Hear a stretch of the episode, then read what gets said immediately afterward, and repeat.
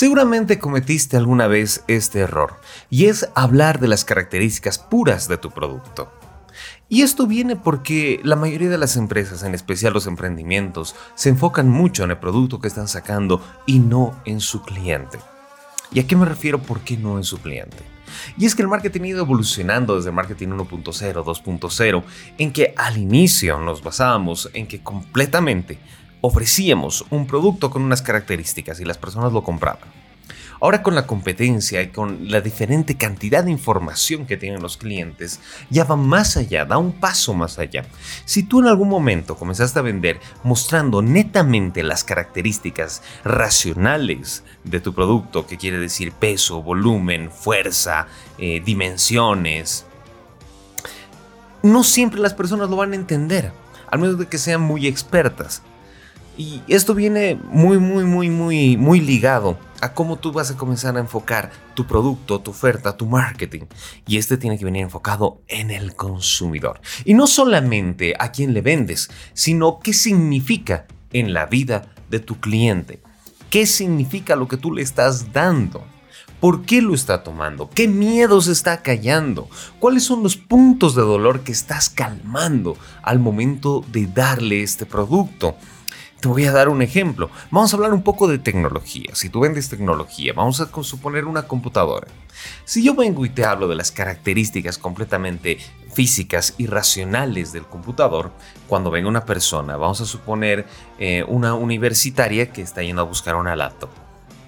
Tú vienes y le dices, bueno, esta es una computadora que tiene un procesador i7, eh, corre a 4.3 GHz, puedes también tener una memoria RAM de 16 GB de RAM, tiene una tarjeta madre con, puertos M.2, eh, la persona va a comenzar a mirarte y decir, ¿qué demonios me estarás mirando?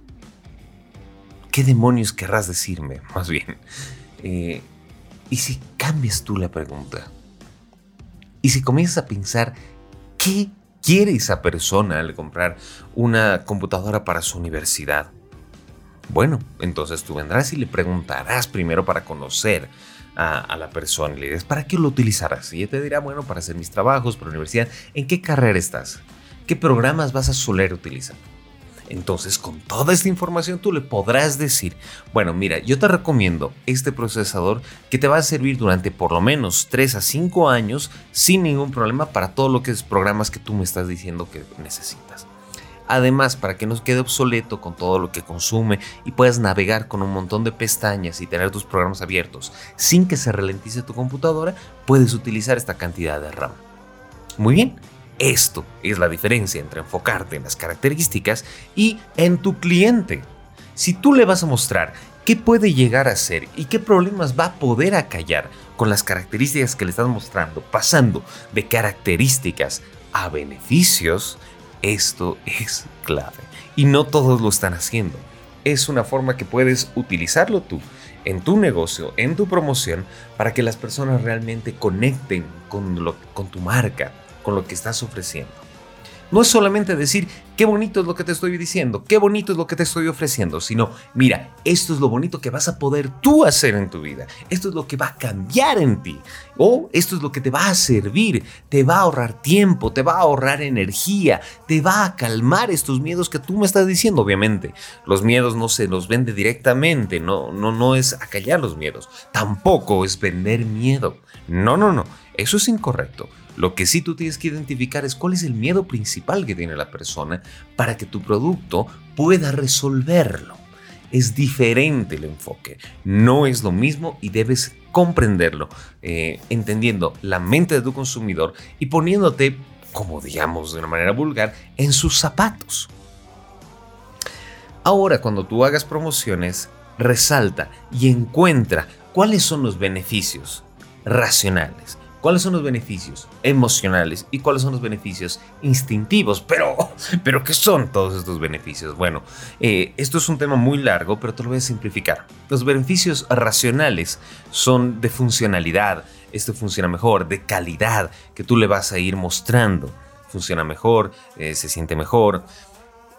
Los beneficios emocionales ya vienen eh, desde un punto de vista más personal. ¿Qué quiere decir? Me conecta con más personas, me hace sentir querido, eh, me hace ser más cool. Esos son los beneficios emocionales y los beneficios instintivos, que ya son más profundos, son, este es un sustento para mi vida, esto me, me provee sexo o pareja, esto me ayuda a proteger a mi familia, me da seguridad y protección. ¿Te estás dando cuenta de la importancia de los niveles que van a tener de los beneficios? Beneficio racional funciona mejor, características, pero en su vida funciona eh, beneficios emocionales. ¿Qué haces tú para que mis emociones de mi conjunto, con las personas alrededor, de mí como persona? Y el siguiente es el beneficio instintivo, que es lo que me hace sobrevivir.